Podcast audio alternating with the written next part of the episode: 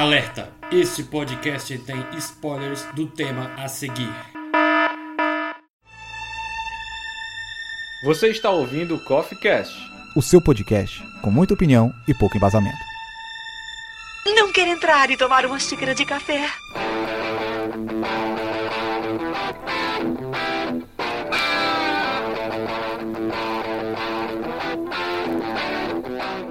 Galera, sejam bem-vindos para mais uma edição do Coffee Cast. Este que é o melhor podcast da sociedade e hoje eu reuni com os meus amigos lá do Sessão Dupla para discutirmos sobre aqueles filmes que merecem uma segunda chance. Filmes que o público ou a recepção dos críticos não foi tão boa, mas o filme vale a pena. Pelo menos é o que a gente vai debater aqui, né, para ver se esses filmes valem a pena ou não. E eu queria que, por favor, vocês apresentem-se para os ouvintes. E aí, galera, aqui é o Samuel. E, cara, se tem uma pessoa que necessita de segunda chance, que mais ganha segunda chance é o Zack Snyder. Porque o cara sempre faz, sempre faz um filme e sempre quer fazer é, uma, segunda, uma segunda vez o filme, lançar. E aí, galera, tudo bem? Aqui é o Emanuel. E não julgue um livro pela capa, leia até o fim. Olá pessoal, aqui é o Guga Souza e eu nunca mais dou uma segunda chance pra bebida. Oi, não, Guga deixa... está gravando diretamente da ressaca, está sofrendo os efeitos do alcoolismo três dias depois do, do término do final de semana. Meus pêsames, Guga. E o pior é que obrigado, toda obrigado. vez quando a pessoa tá, a pessoa tá de ressaca, que ela be... quem bebe, né? Ela sempre diz que nunca vai mais beber tanto quanto bebeu. E às vezes bebe o dobro do que bebeu na vez passada. Exato. Eu falo, eu nunca mais vou beber até o próximo fim de semana. É, exatamente. e aqui é o Davi Cardoso, seu Dharma e Guga. Você sangra? Uou, vai sangrar. Não vem não, não vem não. Era pra ser Guga. Você bebe? vai beber. É verdade. E é isso aí, galerinha. Vamos começar este podcast logo após a vinheta.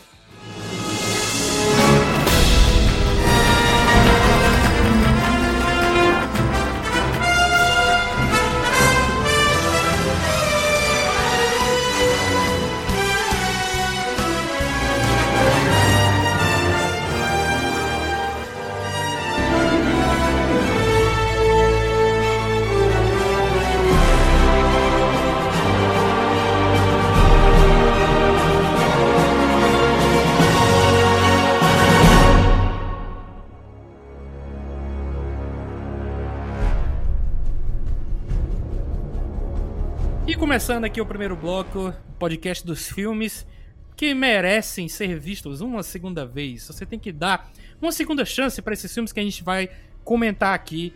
Eu quero puxar aqui para o meu amigo Samuel, que está com o nome God Snyder aqui na gravação. Puxe-nos é. aí seu primeiro filme, cara. Cara, mesmo que eu comecei falando aqui do Zack Snyder, mas não vou falar sobre ele não, porque todo mundo já conhece. É isso aí. É, recentemente ganhou lá o, Oscar do público, né? O público gosta do cara, pô. Sim, mas o primeiro filme que eu, que eu botei na minha lista aqui, cara, que é um filme que eu, eu recentemente vi a franquia inteira. E eu vejo que é, não é um filme muito falado. Porque também a franquia né, é bem capenga, né? Porque tem muitos filmes e poucos são bons. Mas o que eu queria colocar era o, o filme, o remake de Massacre da Serra Elétrica de 2003. É uma boa, boa escolha, boa escolha. Eu, eu, eu tinha na cabeça de que ele não era um filme tão legal e aí eu, eu reassisti pra ver o, o, Eu não sei, assim, eu sei que não, não adianta muito porque ele não tem ligação com esse novo de fevereiro, né? Mas eu. Não, eu vou. Eu, eu tenho uma galera aqui dos podcasts de terror que estão falando bem dele. De que ele é um filme. É, como é que é que eu posso dizer? Um filme subestimado de é. terror, é. né? Um remake. Uhum. E aí eu reassisti e eu pensei, pô, ele é um filme bonzinho, dá pra levar. Sim, pô. É que nem o Guga fala, não fala mal de ninguém. é tipo assim, é porque eu, eu, eu acho que ele, ele, não, ele não pega que nem muitos outros filmes fazem, que nem esse último também fez, que é querer superar ou então ser tão bom quanto, quanto o original. Eu acho que isso aí não devia ter, ser assim as pessoas. Porque ele tenta trazer o personagem, né, que é o, o, o Leatherface, mas ele muda muitas coisas, tanto que a família do, do Letterface não é a mesma do, do, do filme original, que lá é os, o Sawyer e aqui é a família Hewitt. E ele, ele, ele dá um, um foco mais os, os personagens, os personagens ali que da família, dos jovens também, que também é a, a protagonista lá, da, a personagem da Jessica Biel. E eu acho também o, Letterface muito bom, porque é um personagem assim bem bem forte, bem grande, assim, que faz jus ao, ao nome, né, do, da, da franquia. E eu acredito que seja um bom filme, que muita gente pode dizer que, que não seja tão bom quanto o original, porque, claro, o original é o melhor de todos. Mas eu acredito que ele faz bem o papel dele, de ser um remake, tanto que foi ele que começou a onda de remakes, né? Muitos filmes come, re, re, renasceram por causa dele. É, cara, eu vou concordar contigo nesse papel. Oh, nesse papel. Essa parada aí do, dos remakes, porque realmente, é, em 2003, eu acho que um ano antes a gente teve. Não foi nem um remake. Aliás, sim, é um remake, agora que eu, eu pensei melhor. Ele é um remake americano do Chamado, né? Do, de 2002. Ah, então, tá, teve ele o Chamado. Aí em 2003 a gente teve o remake do Massacre da Serra Elétrica, que todos dois é, fizeram dinheiro. Então a galera, a galera na época os produtores de Hollywood, né? Pô, acho que vai dar certo, né? Vai dar grana a gente pegar uns clássicos aí e fazer uma refilmagem. E no caso do, do Massacre da Serra Elétrica, eu acho que ele foi muito injustiçado na crítica.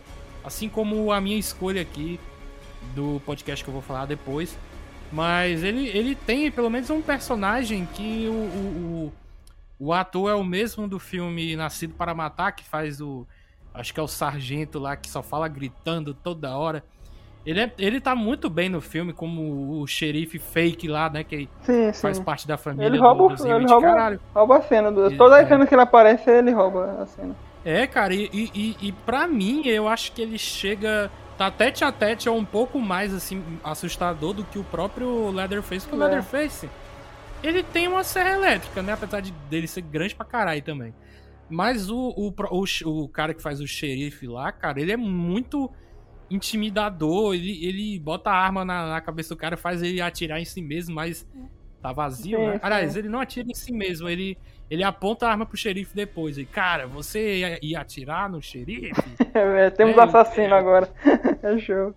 Temos um assassino agora. Cara, ele tá muito bem no papel, muito bem. Muito bom. E parece que ele, ele faz o mesmo, mesmo personagem, né, cara? O mesmo FDP escrotão, que, que é detestável né? Desde o Nascido para Matar, pelo menos eu só vi, eu acho que esses dois filmes com ele, ó. Ele também tá em Seven. Seven. Ah, é verdade. É. Verdade, ele tá lá na delegacia também. Pois é. Mas é, realmente, ele rouba as cenas e o filme, o filme e, e a continuação também, né? É, é, ganha muito com a introdução dele, porque ele é um personagem assim, que realmente é muito bom. Mas eu também gosto muito do, da, de como eles trabalharam Letterface para ser um personagem bem é, amedrontador. É, exatamente. Bom, já que o Guga e o Emanuel, eles nunca assistiram esse filme, o Guga, porque é muito medroso. Tô brincando, Guga. Ele não gosta de filmes de terror, né? Mas eu vou trazer um de terror aqui hoje, curiosamente. Terror, é, terror entre aspas, né? Eu juro, eu juro que é porque, sinceramente, eu não. A, a questão do Massacre da Serra Elétrica, eu vi o, o primeiro, mas até um tempo eu não sabia que tinha outras coisas dos massacres da Serra dos filmes. Eu não sei em que mundo eu tava vivendo, mas eu Caraca. juro que eu não sabia.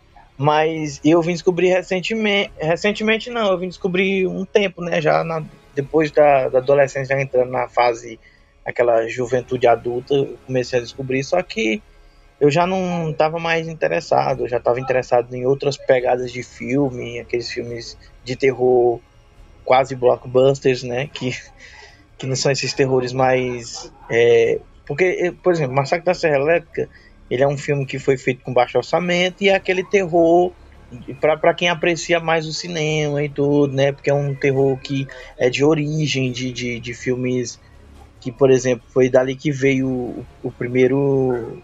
Como é o nome da, daquele cara que são assassinos? Os, os, os assassinos.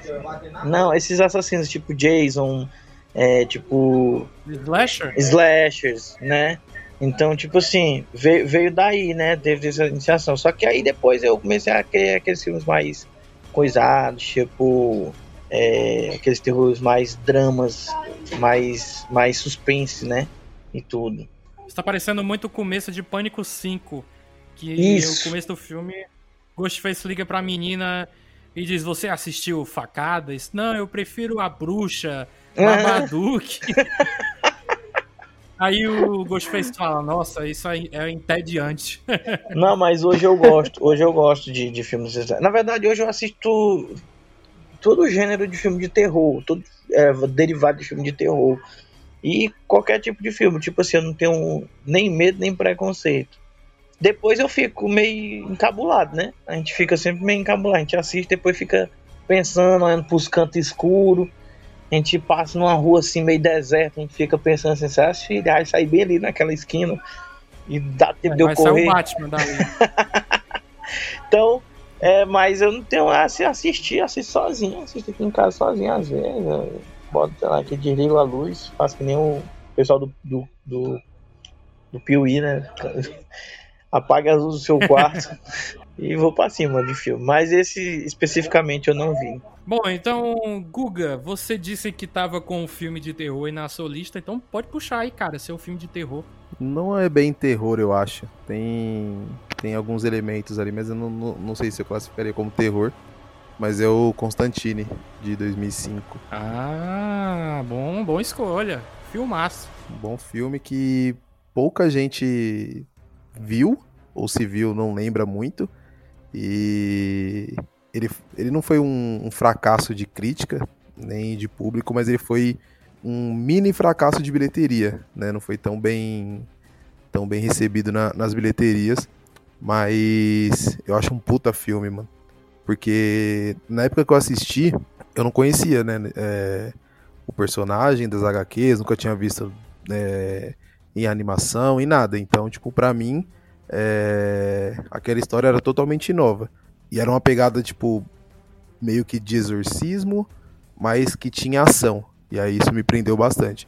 Eu acho muito bom. E depois eu fui conhecer o, o personagem e eu vejo várias pessoas reclamando né, que o, o Keanu Reeves não é um bom John Constantine. E eu discordo totalmente, mano. Pra mim ele entrega muito bem. É, tem a parada também de que ele não é visualmente fiel aos quadrinhos, né? Porque o personagem, né, nos quadrinhos e a versão dele na, na série do Constantine, da CW, no Legends of Tomorrow, ele, ele já é mais fiel, né? Ele, é- ele, é- ele é, usa aquele sobretudo amarelo, é, fuma o cigarrinho, se bem que o Keanu Reeves também fuma o cigarrinho, mas ele é loiro, né? Nos quadrinhos e nas, na- nas séries, no filme, o Keanu Reeves não é loiro.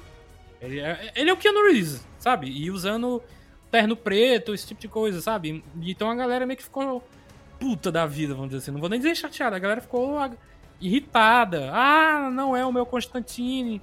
Cara, é o seguinte, tudo bem que não pode não estar fiel, mas tirando isso de lado, eu ainda considero um bom filme, cara. Eu tô que nem contigo aí, que na época eu também eu não conhecia sobre o personagem, eu nem sabia que ele é um personagem de quadrinhos, né, da, da DC Comics, o Hellblazer.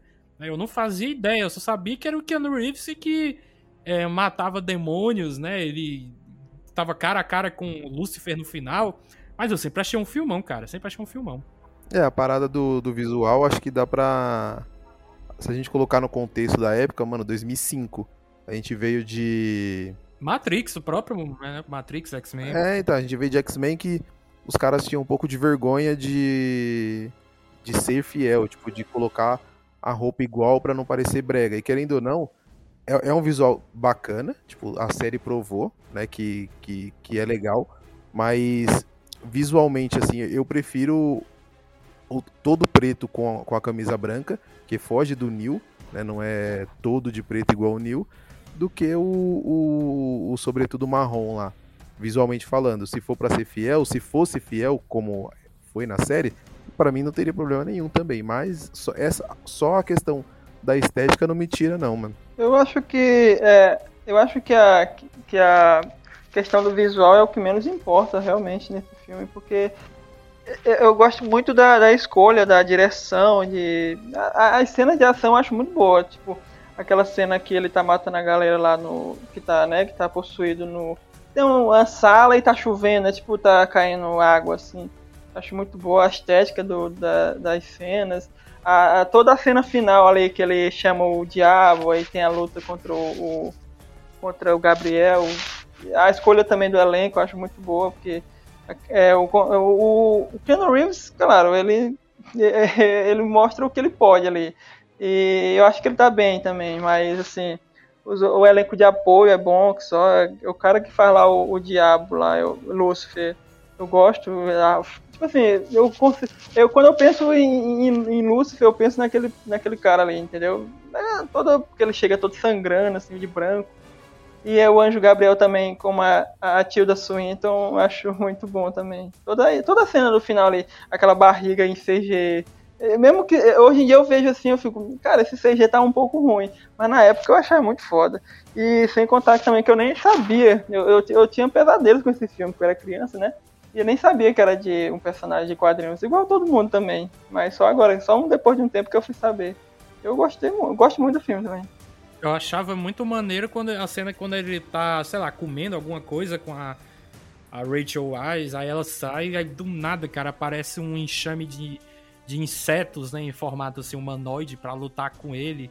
Né, nojento, tem um carro que atropela, né, esse enxame todo, aí fica os bichos no, no, no vidro. Mas eu achei maneiro, cara. Todo, todo esse universo e eu queria dizer duas coisas. Primeiro que é, o ator que faz o, o Constantine na, nas séries é tipo é mais fiel, ele é mais canastrão, que eu acho que casa com o personagem dos quadrinhos. É, eu não li nada de Constantine, mas eu acho, acho, suponho que o personagem também é assim, canastrão nos quadrinhos. Se não for, desculpem aí os pelas ouvintes. Pelas animações, pelas animações da DC é? É, pelas animações ele é mesmo. E a segunda coisa é que se tivesse um Constantine 2 para ano que vem, vocês gostariam que fosse o Keanu Reeves ou fosse outro ator? E se fosse o Keanu Reeves, queriam que ele fosse do mesmo jeito, mesmo cabelo preto, roupa preta?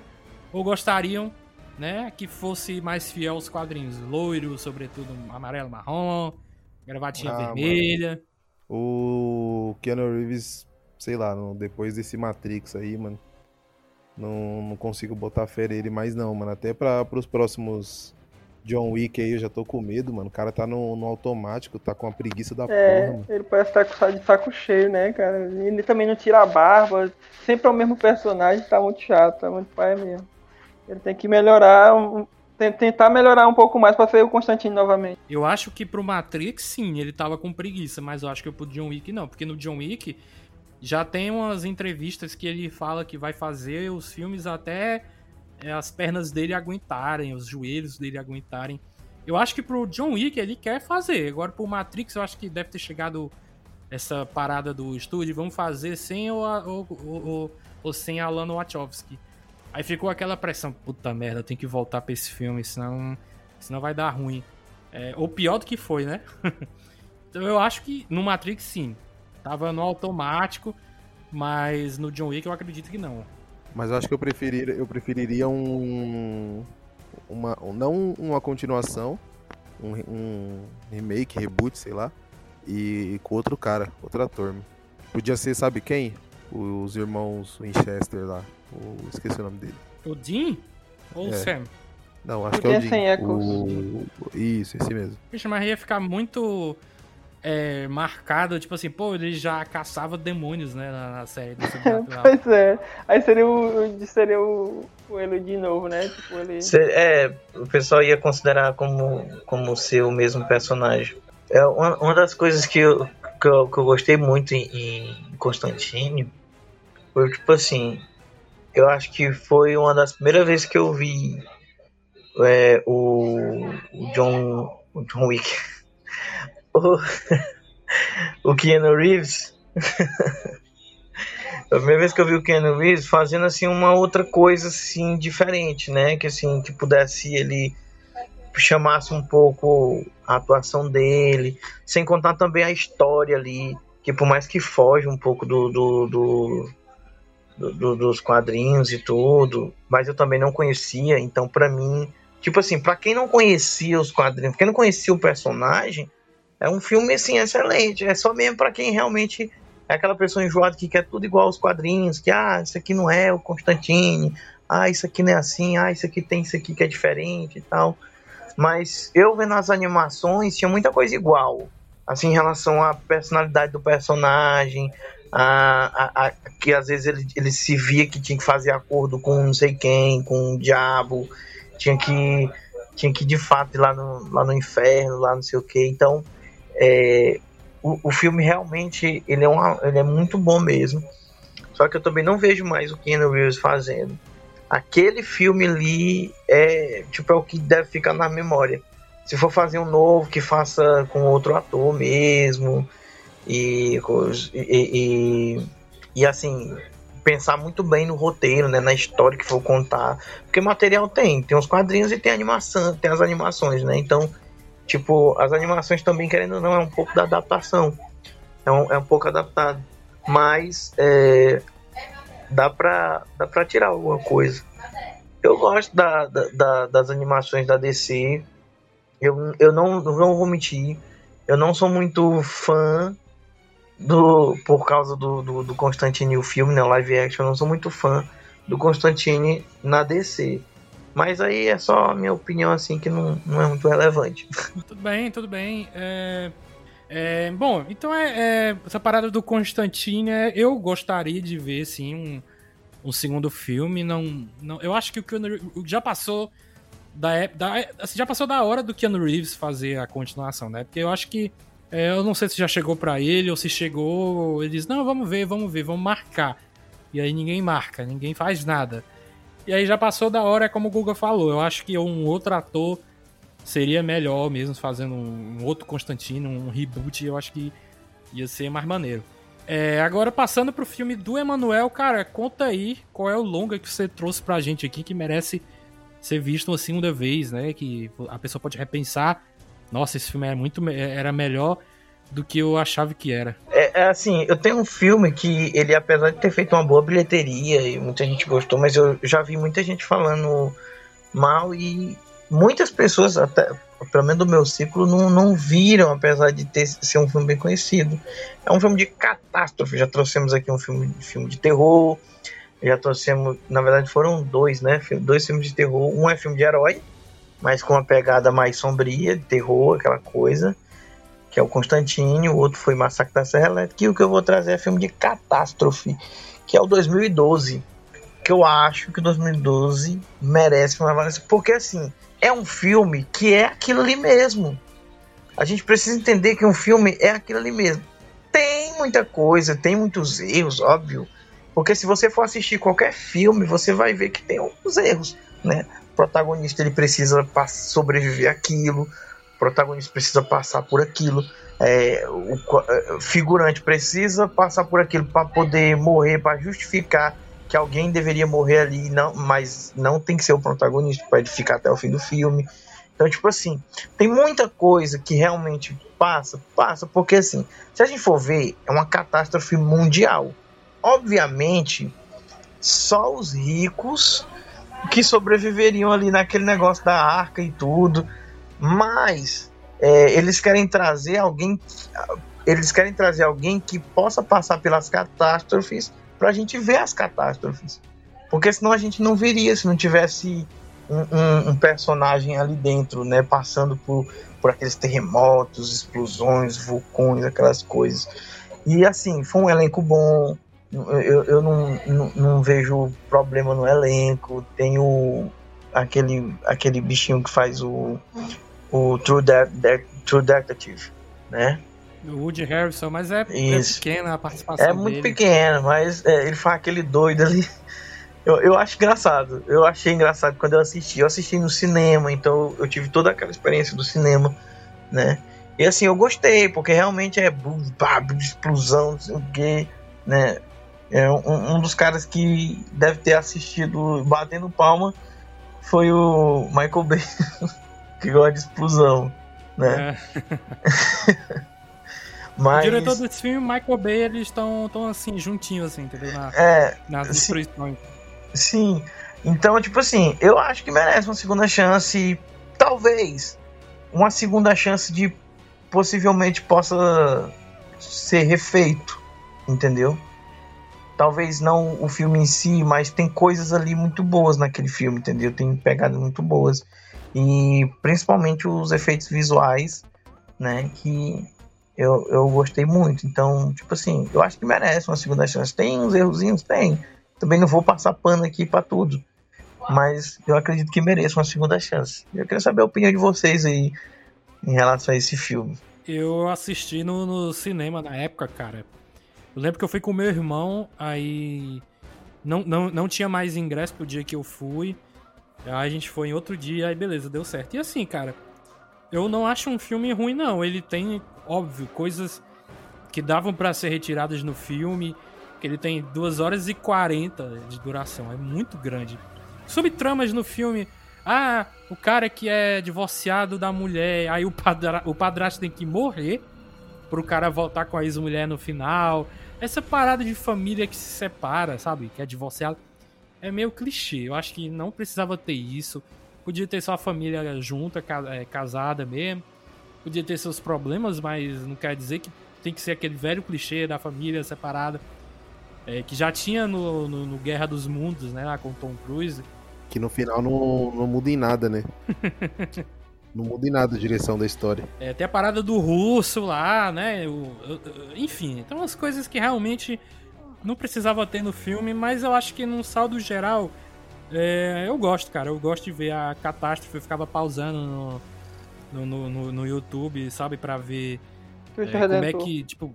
É, o Cristo Redentor quebrando. Ou na própria cena do, do, do, do, terremoto, assim, que destrói a cidade inteira. Aí eu ficava pausando pra ver no canto esquerdo é, uma pessoa caindo no buraco. Aí no canto direito um carro caindo por cima de negócio de gasolina e explode. Eu, eu achava maneiro fazer isso. Mas eu gosto, eu não acho ruim não. Uma. É, é, nesse Eu não lembro faz tempo que eu assisti esse filme, é, me, me refresca. É nesse filme que tem aquela cena do, do monge em cima da montanha batendo tipo, um, um tsunami vindo? É, isso aí mesmo. Eu, cara, eu gosto daquela cena, que pode dizer que eu não lembro de muita Fazendo que eu não lembro de é. nada, eu lembro disso. Aí eu também eu tenho uma. Eu, eu, eu revi algumas cenas também no. No. filme. Naquele. no, no vídeo que o. que o Jovem Nerd fez sobre filmes catástrofe. Aí minha opinião é, é igual a do a do Azagal. Ele, ele, o John Cusack, cara, como a protagonista de filme de catástrofe, não me convence. Eu nunca, nunca gostei muito daquele, daquele ator. Mas o filme até que tem umas cenas boas. É tipo o, o... É Kevin Smith, é aquele amigo. Não, Kevin Smith não. Kevin James, amigo do, do, do Adam Sandler. Kevin James, é. É a mesma coisa de você ver o Kevin James como presidente dos Estados Unidos no, no Pixels, né? Você não compra. Não, é verdade. Não dá, não. Mas então, o, o, o, 2012 ele é mais uma da leva de filmes catástrofe que, o, que, o, que é do mesmo diretor, né? Do Roland Emmerich. O Emmerich, não sei. É, que ele fez o Independence Day. Ele fez o Godzilla de 98, que as pessoas fingem que, que nunca existiu. Mas eu me divertia horrores vendo esse filme quando era mais novo. Ali não é Godzilla, não, pô.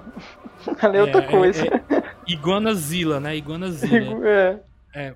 Ele fez o Dia Depois de Amanhã. que mais de, de, de, de catástrofe? Esse sim é bom. Esse o é Dia bom. Depois de Amanhã, né? É. Um Dia Depois de Amanhã é bom. O Moonfall é mais recente. Agora... É. O Dia Depois de Amanhã eu gosto também.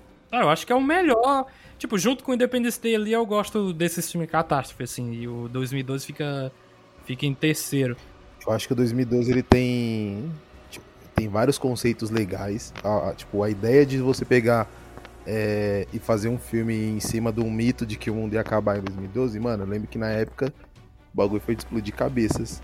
E ali tem umas coisas boas, né? Tipo, eu gosto do da ideia das arcas, né? Eu acho que é totalmente aceitável que só quem tem dinheiro é, iria para as arcas, diferentemente do. e tipo, das, das mentes mais brilhantes.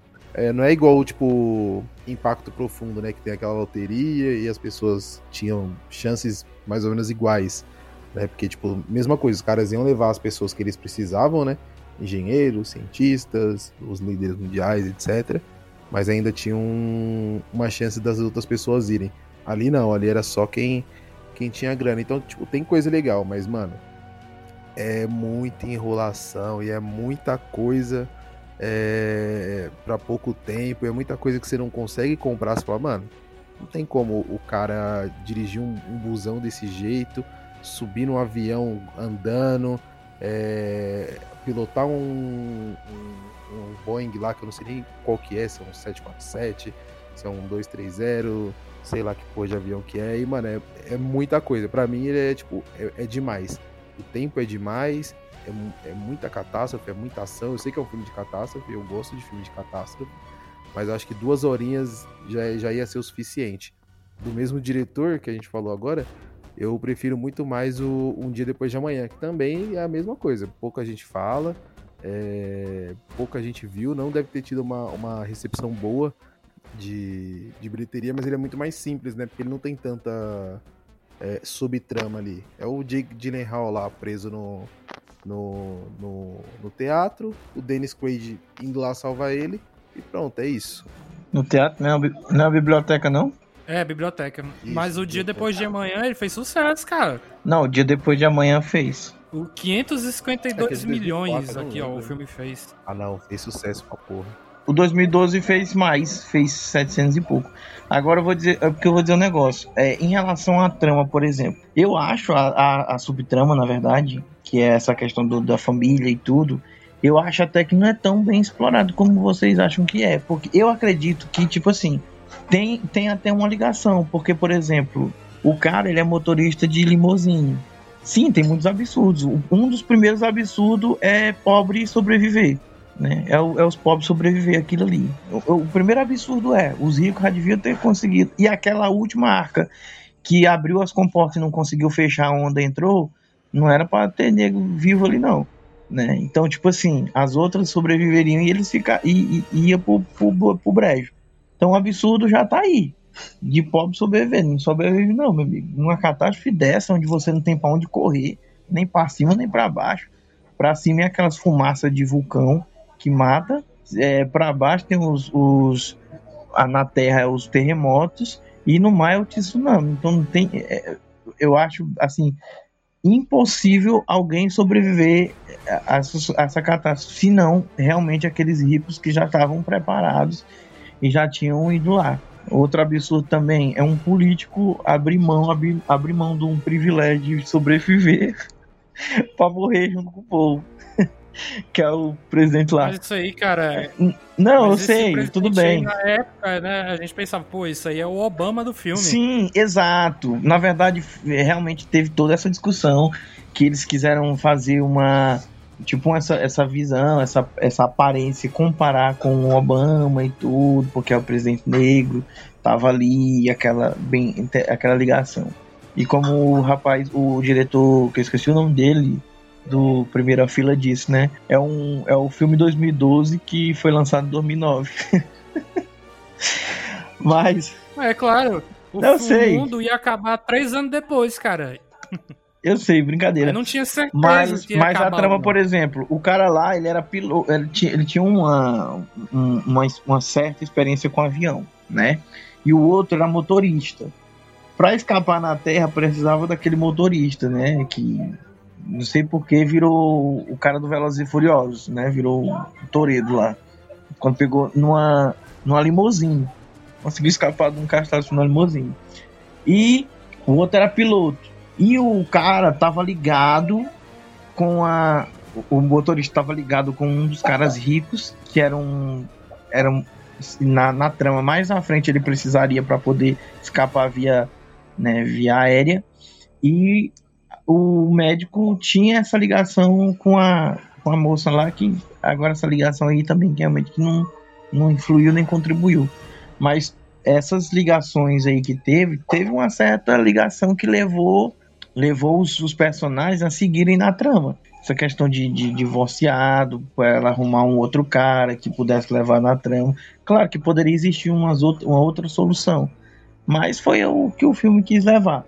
Então, eu não acho assim um erro, erro, erro. Eu acho que existem erros piores e maiores nesse filme, em, em vez dessa trama, mas, é, mas eu acho que influencia um pouco. Mas é isso, tipo, o filme 2012, eu, eu acredito assim, que ele, por mais que as pessoas, o que as pessoas mais sentiram falta foi realmente, eu acredito, de uma, de mais trama, de mais diálogo. Porque quando tinha diálogo, quando tinha uma coisa mais parada, que não era só as explosões, catástrofe e tudo, realmente era um diálogo meio morno. Era algo assim, coisas mais.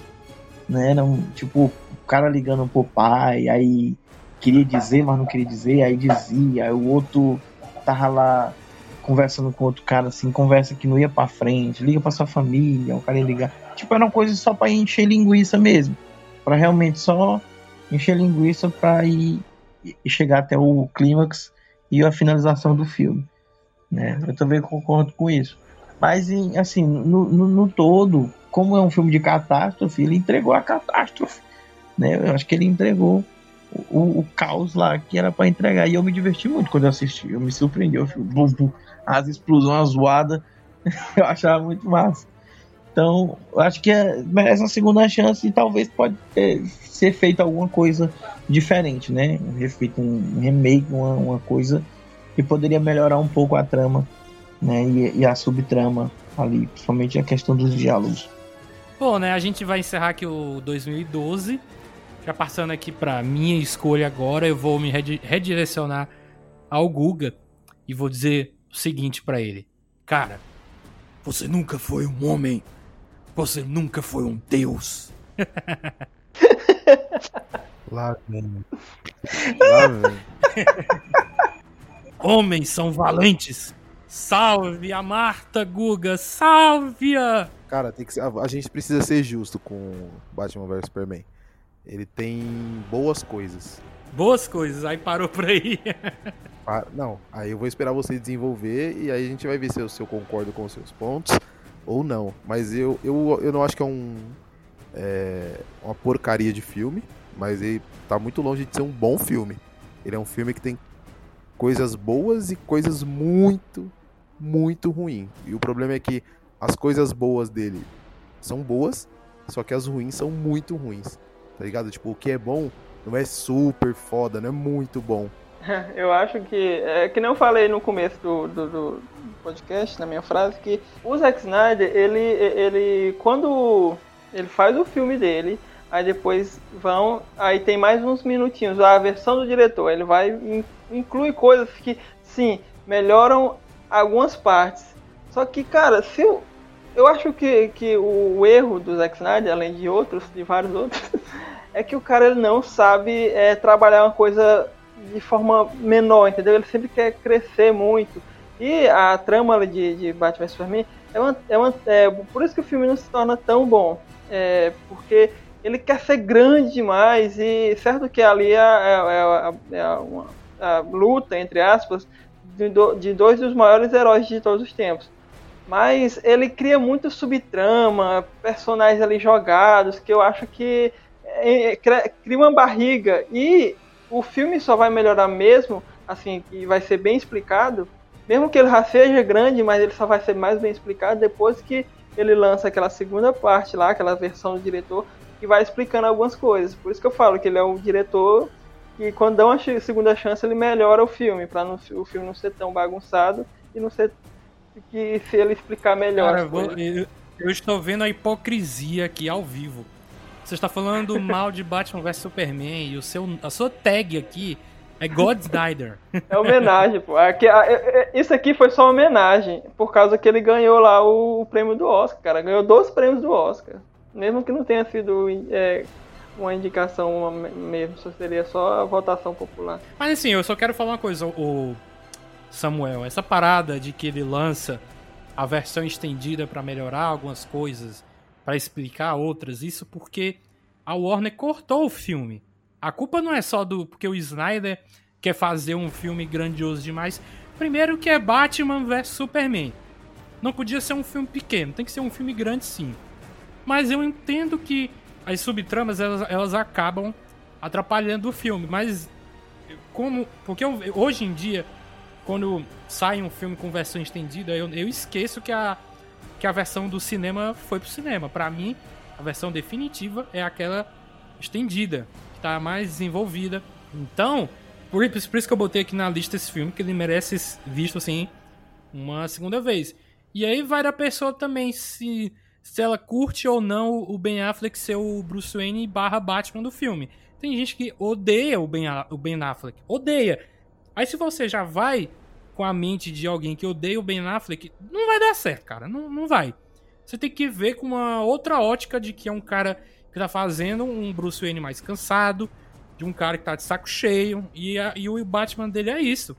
Ele tá pouco se, tá pouco se lascando pros bandidos. Ele mata mesmo, ele quebra braço, quebra perna, quebra tudo. Eu gosto pra caralho do, desse Batman, ele era o meu favorito, até o Robert Pattinson, menino, menino Roberto, estreado agora com The Batman. Então, pra mim, ele é o Batman definitivo, que só tende a crescer. Mas o, o Batman do Ben Affleck eu achava foda demais. Era para ter um filme só dele, né? Infelizmente não tivemos por conta de todas essas críticas negativas que eu acho que são muito injustas. Tá bom, o filme não pode ser excelente, ótimo, pode ser bom, ok, assim. Mas, cara, eu, eu, eu acho muito injusto a crítica, por exemplo, do porcentagem do Rotten Tomatoes, que é 20 e pouco por cento. Caralho, mas 20 e pouco por cento é muito baixo, muito baixo. Eu não acho que, que esse filme merecia uma porcentagem tão baixa assim. Esquadrão Suicida, beleza, porque o Esquadrão é ruim pra caralho. Mas o Batman vs Superman eu não acho esse, essa, essa catástrofe, esse desastre todo, não. Mas é que a gente. O... Eu concordo com você. O, Ben Affleck nesse filme ele não tá mal. Tipo, não tá excepcional, mas ele tá um bom Batman, tá ok. O problema do Ben Affleck é na, na Liga da Justiça. Né, que ele tá ali, ele tá foda-se, não quer saber de nada. Mas nesse filme ele tá ok, mano. Eu gostava também. Eu, eu sempre falei bem do desse Batman. Principalmente por conta das cenas de luta, né? Que a gente nunca tinha visto o Batman é, brigando no cinema. É, era sempre é, fazendo aquele movimento de, de cotovelo. Um Batman sempre muito lento. E esse daí não. Esse daí entregou é, boas cenas de ações. Boas cenas de ação. Mas não sei, esse filme, mano, ele tem. Ele tem aqueles, aquele Lex lá com um plano que não faz muito sentido. É, e aí os caras enfiam a Mulher Maravilha no, no filme de qualquer jeito, do jeito que dá. É, o Lex, é, a gente tem alguns erros de direção, não é nem furo, mas é tipo erro. É, de, o cara vai lá e ele cria o, o logo da, da Liga da Justiça. Né? O Lex cria é, o logo para todos os super-heróis. Ok, que você vai fazer um filme de Batman vs Superman. A gente não sabe que. A gente sabe, na verdade, que em algum momento eles vão se juntar, isso é óbvio mas antes disso eles vão lutar. E a luta deles eu acho que é, é, é legal. Sempre que eu vejo eu, eu, eu acho boa. Mas eu acho ela muito curta. Eu acho que eles deviam ter se encontrado, tipo, no filme para brigar mesmo, é, mais de uma vez, né? Pelo menos umas duas. Né? Isso para dizer o mínimo. O marketing do filme entregou toda a história do filme. Na hora que, no trailer mesmo, que mostra o, o, o Downsday, mostra é, o, a Mulher Maravilha, um monte de coisa, mostra eles se juntando. Então, o filme foi explicado no trailer e estragou um pouco a, a história do filme. Isso, sei também. Mas, eu, assim, eu não vou mentir.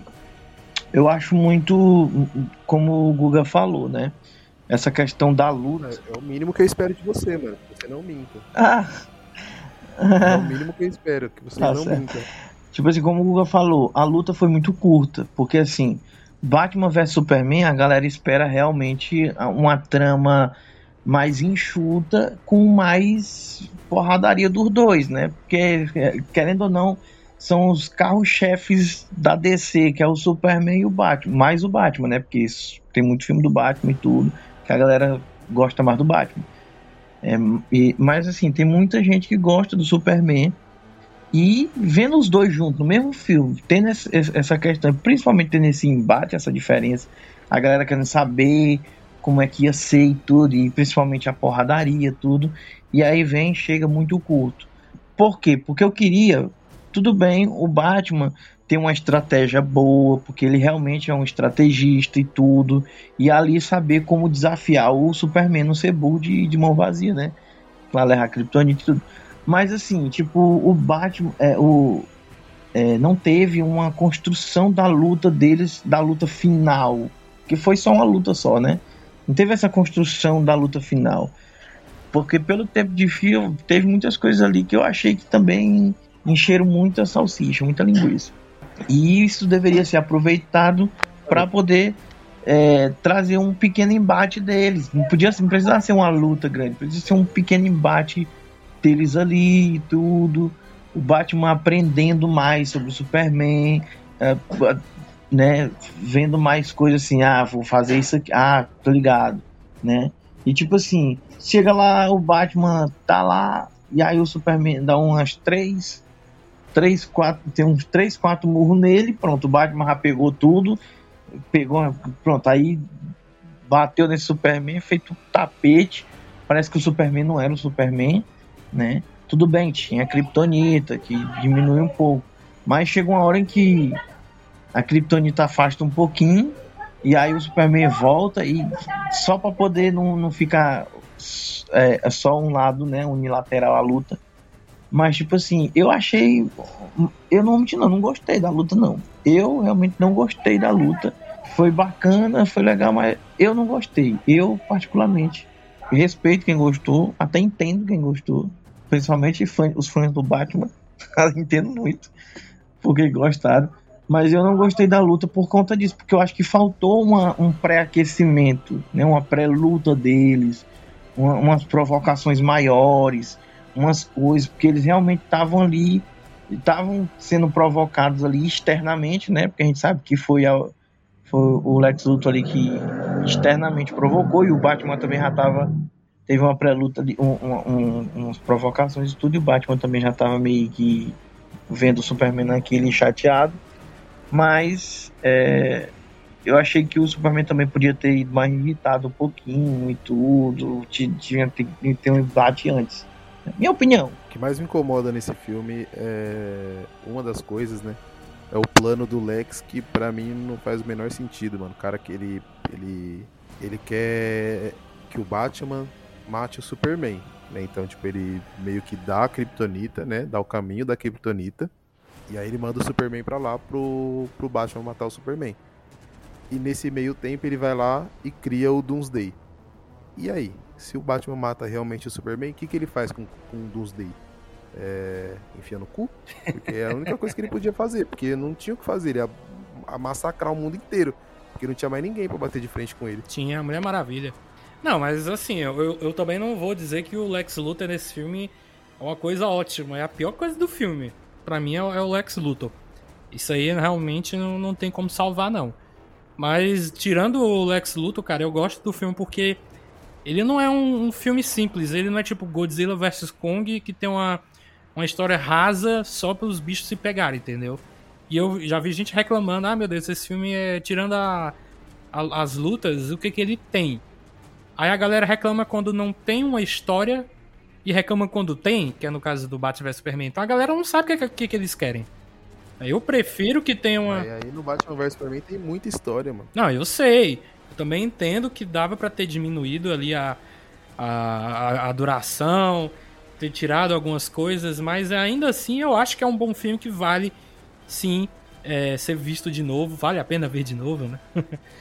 mas não pode ir com ódio no coração, não, cara. Tem que ir com com essa mentalidade do que a gente está tentando fazer aqui. Vamos é, ver esse filme com outros olhos, vamos ver, sei lá, significados, metáforas que a galera encontra na internet. Por que, que, ela, por que, que elas encontraram? Porque o Zack Snyder deixou ali. A galera tem que pescar. Né? Então, cara, eu acho um bom filme, na minha opinião. Ele não é puta que pariu, um filmaço do século. Não, não é. Mas eu também não acho é, essa catástrofe toda, como eu já falei. Ele não merece a porcentagem que tem no Rotten, não merece a, a nota geral, não merece. Para mim, ele é um filme ali 7,5, quase estourando um 8. Eu vou deixar no 7,5 porque tem muitas coisas que realmente não dava. No Lex Luthor, é, subtramas demais que tem, o corte da que a Warner colocou. Mas aí com a versão estendida eu já boto ali um 8 para mim, fechadinho, que tá bom demais. Não, beleza, mas você tá errado. O, a versão definitiva, a versão verdadeira que conta é do cinema.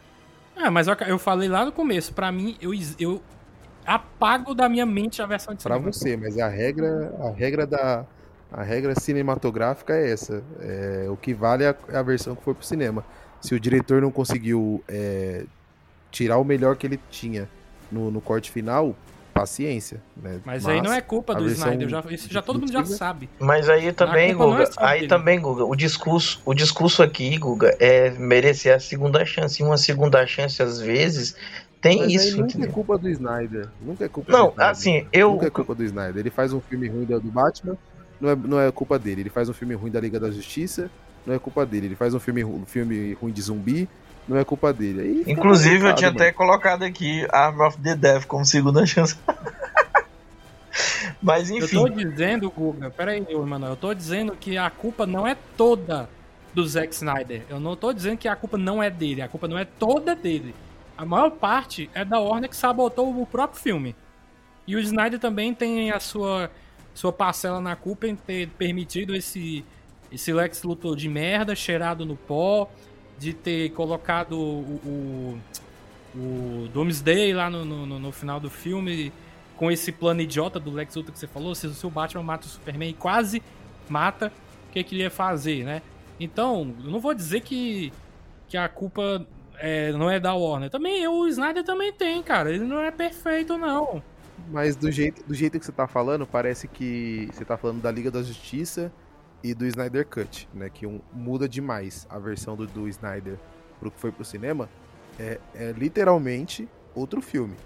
Não dá pra comparar. Agora, a versão do que foi pro cinema, do Batman vs Superman, e a versão estendida muda pouquíssima coisa. Não, não, não eleva o filme é, de patamar de uma forma que você fala, nossa, era uma bosta e agora tá muito bom.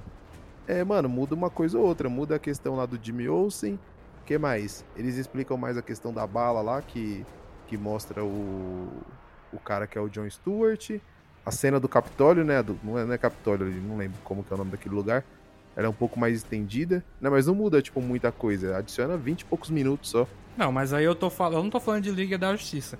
Tô falando só do BVS. Eu tô falando do Batman vs Superman também. Eu tô falando que. A, porque você falou assim. A versão estendida é a definitiva porque muda, é- transforma o filme num filme melhor. Na minha visão, não, não faz isso. Porque adiciona pouquíssima coisa e não é nada, tipo, muito é, relevante pra história. Não é como o Batman, o Liga da Justiça e o Snyder Cut, que são filmes completamente diferentes, entendeu? Ah, mas mesmo assim, mesmo não mudando muita coisa, eu ainda acho que ele melhora sim o filme que foi pros cinemas. Porque eu lembro que quando eu, eu assisti na telona, que eu saí, eu fiquei, cara, esse filme é, é mal montado.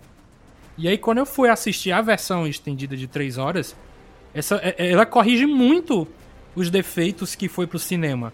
Então é por isso que eu tô dizendo que pra mim eu, eu esqueço que a versão de cinema foi pro cinema. Pra mim, definitiva é de 3 horas, porque ele quis contar a história daquele jeitinho, do mesmo jeito que o Snyder Cut ele quis fazer daquele jeitinho. Só que a Warner não quis seguir. Então os dois, eles têm parcela na culpa. Eu não tô dizendo que é só do Eu Snyder, também não. entendi o do Davi, porque o Davi também tá querendo dizer, não é exatamente que, tipo, seja um filme aclamado, né? Como ele tá dizendo. Ele tá dizendo que não merecia a nota que tava lá. Porque se ele fosse revisto com, com o- as, as correções que teve, obviamente seria a mesma história, teria a mesma, o mesmo procedimento, o mesmo procedimento e fim, né? Como foi diferente do Liga da Justiça. Porém, melhoraria alguma, alguma coisa. A sensação da montagem seria melhor, a sensação do filme, a fluidez do filme seria melhor. Eu entendi a, a, a, questão do, do que o Davi falou, mas também entendo o Google, porque o Google ele tá falando que mesmo assim, é, ainda assim, mesmo a sensação sendo melhor, bem montado, mas ainda assim o filme ele não, não seria não seria um filme, mesmo que você visse de novo com versão estendida, não seria bom porque os personagens continuariam ali, né? Os personagens ruins como o Lex Luthor, a questão da, da, da trama do Lex Luthor, os planos do Lex Luthor continuariam ali. Já, já eu que me incomoda, sinceramente, é aquela luta curta do, do Batman vs Superman e, e aquele final, né? Que é aquele apocalipse ali. Aquele final ali também da. A, a, personagem também da. Da Mulher Maravilha entrando ali no filme. Participando ali do filme, assim. picote, sei lá, né? entrou lá e tipo assim, faz essa cena aqui, faz essa aqui, faz essa aqui, pra também ter no final a luta dos três, né? Batman e Mulher Maravilha e Superman junto lutando contra o Apocalipse. Aí pra poder justificar. Só pra eu ser justo e não ficar só batendo no filme aqui, tem coisas boas, tá? A trilha sonora é do caralho, é muito boa mesmo. Principalmente a da, a da Mulher Maravilha. As cenas de ação são muito boas. Né? A cena, a cena, o epílogo, né? Que é a epílogo não, né? A cena de abertura lá, com o Bruce Wayne correndo pra, pra, pra cima do, dos destroços lá também é muito foda. Então tem coisas boas também. E também Lois Lane e Superman venceram a luta, né? No final, Superman sacrificou a vida. No final, Superman é que é o herói, claro, como sempre. Eu tem duas coisas que eu gosto nesse filme também, que é o que mais chama atenção. É as cenas, né, de luta. É, a luta do, do Batman e o Superman, ela, ela, ela é bem pequena, mas é, algumas partes são bem legais, que é tipo a cena que o é, aquela cena do que o, que o Superman vai dar um soco e o, e o Batman segura o soco, né? Que até no trailer todo mundo, Eu lembro que todo mundo gritou na hora lá do, do cinema e também tem a cena que o, super, é, o Batman tá dando soco na cara do Superman e aí começa, começa a não tá fazendo efeito os socos, porque o efeito da, da Kryptonita tá passando. A cena do, claro, a cena do, lá do galpão, que o Batman bate em todo mundo, é muito boa. E também eu acho que tem algumas frases muito boas no filme também. Que é, eu acho escrita, a escrita das frases bem interessante. Que é tipo quando a mãe do, do, do Superman, ele fala pra ele que. que deixa eu ver aqui, deixa eu, deixa eu pegar aqui a frase. Ó, seja o monumento deles, seja um anjo. Seja aquilo que eles querem que você seja, ou não seja nada. Você não deve nada a este mundo. Nunca deveu. É, eu acho que isso define o Superman, porque ele é de todo poderoso, ele pode muito bem não fazer nada, ou então ele faz o que ele quiser, mas ele decidiu salvar o mundo. Então, eu acho que é, é, mesmo que o, Zack Snyder não, soube, não soubesse trabalhar bem o Superman, ele ainda criou algumas coisas interessantes sobre o personagem. Pois é, cara, tem gente que não gosta da, da forma como o Zack Snyder ele tratou o Superman desde o Homem de Aço, mas para mim eu conseguia ver claramente que ele estava sendo desenvolvido, mas teve um coito interrompido ali, cara. foi cortado um Homem de Aço 2, Liga da Justiça não foi bem, porque teve todo aquele problema na, na produção. Mas tem a galera que reclama que no Homem de Aço ele deixa o povo morrer, não sei o que. Gente, ali era o Superman em início de carreira. Ele não tinha essa preocupação ainda em salvar o pessoal. E também a galera reclamar, ah, deixou o pai morrer. Hum, gente, a galera reclama demais pra caralho da, da morte do, do, do Jonathan Kent. E eu também consigo ver claramente ali por que, que ele impediu o Clark de salvar ele. Mas a galera não quer, não quer saber, não quer tentar entender, acha que é ruim, é uma merda e pronto. Enfim, eu não, eu não posso fazer nada se a galera não, não pode olhar com outros olhos. Homem de Aço também é outro que vale a pena ser visto de novo, que eu também gosto pra caramba. Eu vou ali beber uma aguinha e eu queria que o Emanuel puxasse aí Army of the Dead. Por que que eu acho? Porque assim, eu vou mais pela premissa do filme, pela, pela, pela ideia. E, e, e, claro, o filme. Nós vemos que o filme não é, não é cinema, nós já estamos entrando aí em streaming, não é o cinema em si, então ninguém viu em cinema. Quem, tinha, quem teve tela grande, um, uma acústica boa, um som bom, assistiu com uma, com a melhor, uma melhor experiência, né? Agora quem não tinha, tinha uma televisãozinha boazinha, legal, de 40, 50 polegadas, deu para ver mais ou menos, né? E eu acredito que assim, o, o filme Arm of the Dead, ele tem coisas e, e ideias e, e, e, execuções que são louváveis e que mereciam uma segunda chance. Se você for ver, teve ideias ali, até mesmo é, que você percebe depois do filme que é bem tipo por exemplo a questão do, do zumbi né? A questão do a questão do, do porque por exemplo tem um momento em que eles atiram o zumbi lá sai faísca. Aí tipo assim a galera percebeu depois isso foi comentado. Então muita gente percebeu isso depois e foi comentado. E tipo assim ninguém pensou assim qual, qual seria a ideia que o Isaac queria trazer e tudo? Porque Existiria a possibilidade, não sei se ainda existe, a possibilidade do Arm of the Dead 2, né? Que aí traria mais uma ampla visão. Mas é como o Guga falou, o filme ele tem que se basear em si, né? Não pode ser, ah, o 2, ah, o... vai ter um, uma explicação depois, ah, o, o diretor falou isso, não sei o que depois. Porque o filme tem que se basear em si, né? Ali o corte final é que tem que se justificar. Mas eu acho que assim, o filme ele é muito bom. Tem os erros, é alguns erros, mas é aqueles erros de tipo, eu acredito montagem, aquelas coisinhas mais básicas que às vezes a gente entorta um pouco, entorta um pouco até assim a, a os olhos e tudo, vira os olhos um pouquinho pensa assim, hum, sei não. Mas eu acho que o filme ele tem grandes potenciais aí. Cara, eu acho nesse. pra dizer que eu não gosto de nada desse filme, porque, cara, é um pouco difícil gostar desse filme, mas assim, a cena que eu gosto é mais o início ali. Eu acho que o. Que o Zack Snyder ele sabe bem criar essas cenas aqui com música e, e algumas cenas rolando, que é o início do filme ali com aquela música Viva Las Vegas, que eu acho, tipo assim, toda a destruição lá de Las Vegas muito boa. Mas, cara, ele não, ele não sabe trabalhar nenhum personagem. Não, você não se importa com nenhum personagem. Tanto que tem os personagens vão morrendo você. Só o personagem mais ou menos do Dave Batista lá, que você ainda fica. Gosta dele por, por ele ser o Dave Batista. Porque na minha opinião é isso. A trama em si, a, ideia de ir pra dentro de Las Vegas para roubar um dinheiro, sendo que você podia muito bem depois é, para pegar o dinheiro, né? Que ia ser destruído tudo, aí você entraria lá. Mas certo que também era o dinheiro era. É, pelo que eu entendi, o dinheiro não era certo lá, eu tinha que entrar porque as pessoas não podiam descobrir. Mas de qualquer forma, as ideias também que ele joga sobre zumbis. Fica, joga é, ideia de zumbi robô, joga ideia de zumbi inteligente, joga ideia de zumbi que pode engravidar.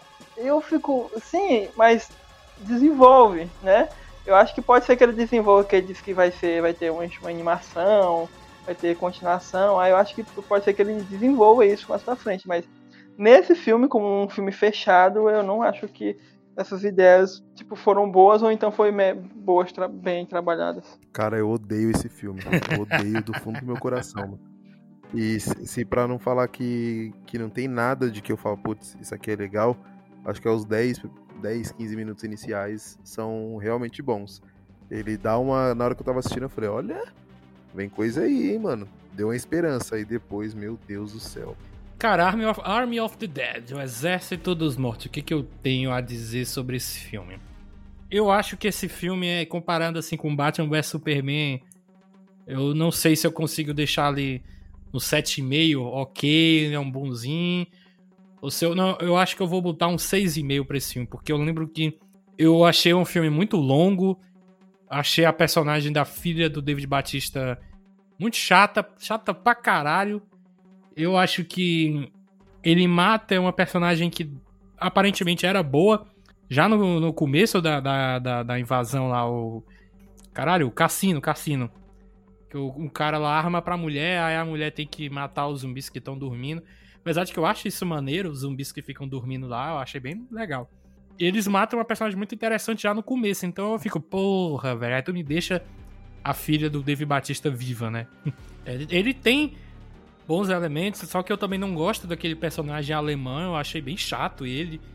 E no filme derivado que tem, que é o Army of Thieves, né, o Exército de Ladrões, pra mim, mesma coisa, assim, entendeu? Não, não dá pra gostar horrores do cara. Ele não é um um personagem ruim, eu só não acho que ele é carismático. Agora, eu gosto dos zumbis inteligentes, eu gosto do tigre zumbi, gosto que nesse filme ele pôde colocar a violência ali, censura para mais de 18, então acho que ele estava bem solto. É, mas eu acredito que ele vai melhorar ali na, na, na, na sequência que tá para se chamar Planeta dos Mortos, né? Planet of the Dead. Vai ter uma série animada aí chamada Lost Vegas se eu não me engano é um prequel. Então, ele tá fazendo esse universo zumbi dele aí, vamos ver se consegue sair algo legal, né? Algo que seja mais legal do que ele entregou e que nem foi unânime, né? Não foi bom, não, não foi um desastre. Pro Guga foi. Mas para mim ele, ele é um filme mediano. Ele passa ali de ano se raspando, mas eu espero que no próximo ele melhore.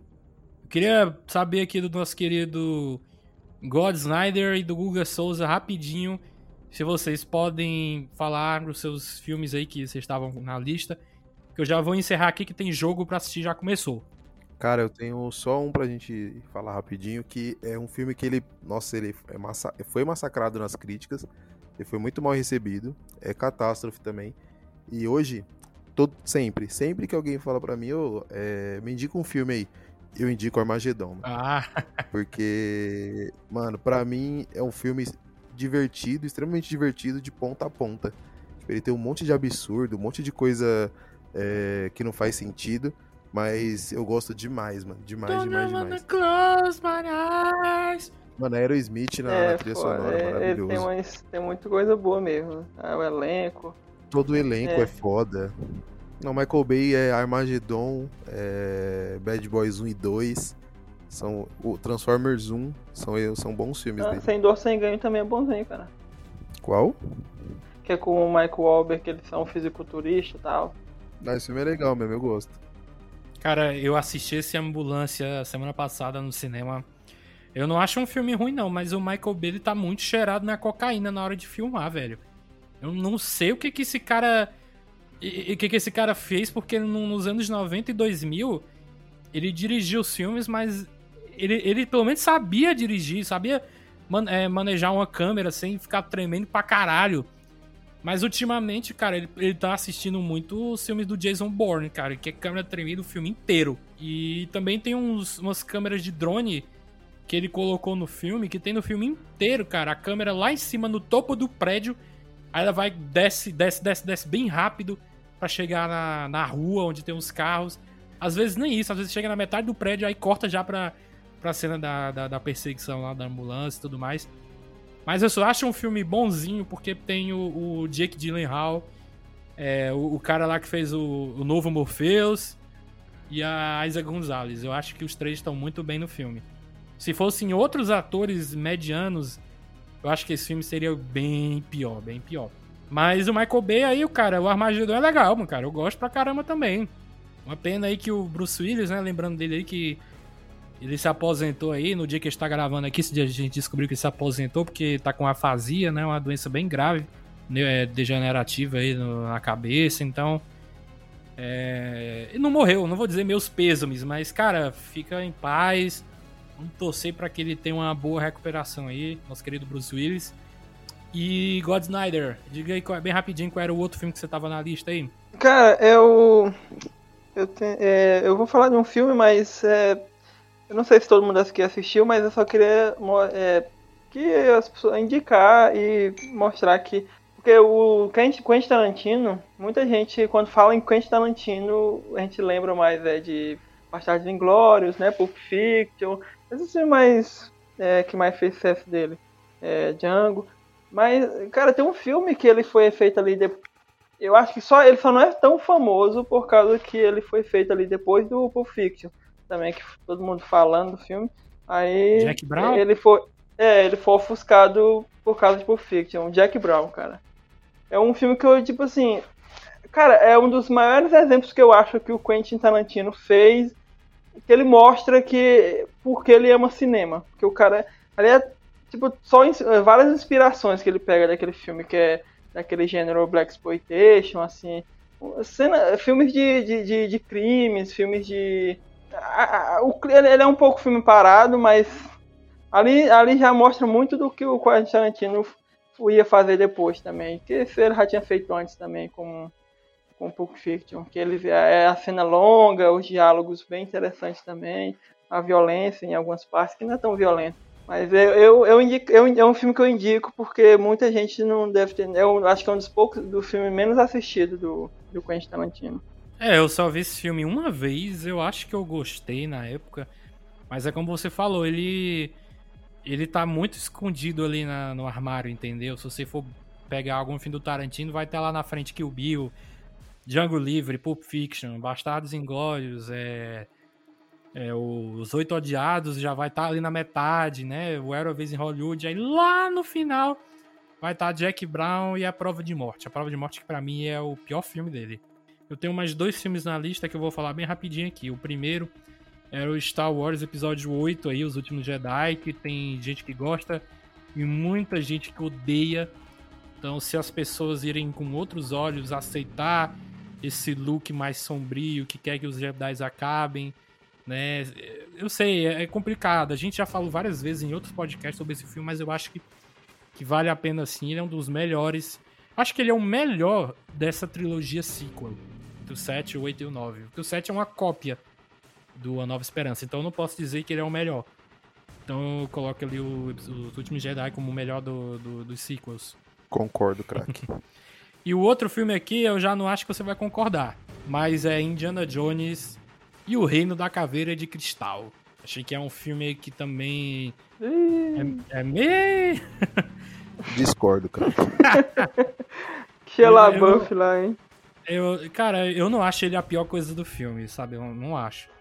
Eu acho que algumas decisões, sim, foram bem ruinzinhas.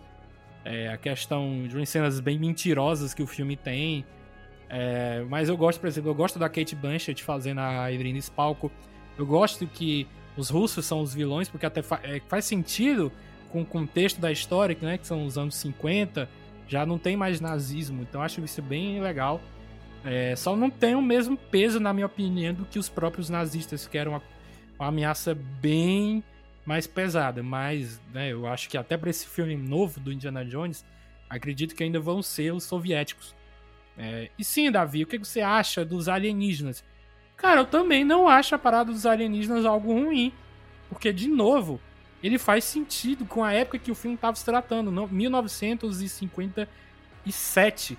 Ele, na, nessa época tinha muito filme B, filme que falava de alienígenas, extraterrestres, então tinha até essa parada de do, do caso Roswell, que o Indiana Jones até tava no meio. Então eu acho bacana eles terem abordado esse tema. Eles nem chamam de alienígenas, né? Eles chamam de seres é, interdimensionais, né? Então dá até um pouco ali de, de mistério, alguma pegadazinha meio Lovecraft, tipo, de onde é que esses bichos são. Claramente são alienígenas, que tá muito na cara. Mas eu gosto que eles chamam de, de disso que eu falei, seres interdimensionais. É, mas tem coisas que eu não gosto, né? Tem muito CGI no filme, né? Que eu acho que o Spielberg dava para ter dando uma maneirada. É, eu não gosto daquela cena dos macacos, sabe? Do LaBeouf dando uma de Tarzan. É, e o Indiana Jones fica dirigindo o resto da cena, ele não, não, não vai mais pra porrada. Mas eu acho foda que mesmo velhaco, ele vai pra porrada com o russo, mano. Acho foda, mano. E ainda mais nesse filme novo agora, que ele já vai estar tá com praticamente 80 anos de idade, sabe? Então, eu acho que Indiana Jones 4 não é um filme ruim. As pessoas que acham estão enganadas. Estão enganadas. eu queria indicar um diretor que pouca gente conhece, mas, cara, o cara é, dos últimos anos tá fazendo muita coisa boa e, muito, e, e, as pessoas não reconhecem. Vou falar o nome aqui do diretor e eu quero que você ver se vocês conhecem ele. É Gareth Evans. Conheço, conheço. Conhece? Pois é, do... é cara, Godzilla? Operação Invasão. Não, do, Operação Invasão. Gareth não, é porque do, o do Godzilla é outro, então. Deixa eu ver aqui, peraí. É outro. É Gareth Edwards, tá aqui. Gareth Evans, é ele? Não, é Edwards, não. é Edwards. É não, é Gareth Evans, é o diretor do Operação Invasão, cara. Ah, é porque é parecido, mas é bom filme esse daí, muito foda. Cara, se tu for ver a filmografia do cara, velho, ele só tem muito filme bom. E as cenas de ação do filme também. Ele fez aquele apóstolo da Netflix também, que. É, é que, tipo assim, é, é, é um cara que eu vejo que ninguém fala, entendeu? E, e o cara fez muitos filmes bons. Ele, eu, antes eu, mesmo eu gostei, de, de John Wick, é, antes mesmo de John Wick, ele já fez um filmaço de, de ação que é Operação Invasão e as galera não fala tanto. Tem a série também dele, é, Gangues de Londres, também muito boa. É, o cara é bom, cara. O cara, quando diz assim, é ação, o cara manda muito bem. E ele não. Essa série é boa mesmo. Pois é, ele não, eu, eu não vejo ninguém falando dele. Aí eu acho incrível isso. Então é isso, pessoal. Queria me despedir aqui de vocês. Eu agradeço a presença aqui do nosso querido God Snyder, o Samuel, a presença do Guga, pós-ressaca, e do Emanuel Clayson. Valeu, cara. Valeu, gente, por ter participado aqui do podcast O Retorno de vocês, né? Tamo junto. Precisar só gritar. Valeu, só chamar também. Beleza, pessoal. Então é até o próximo programa. Tchau, tchau. Valeu.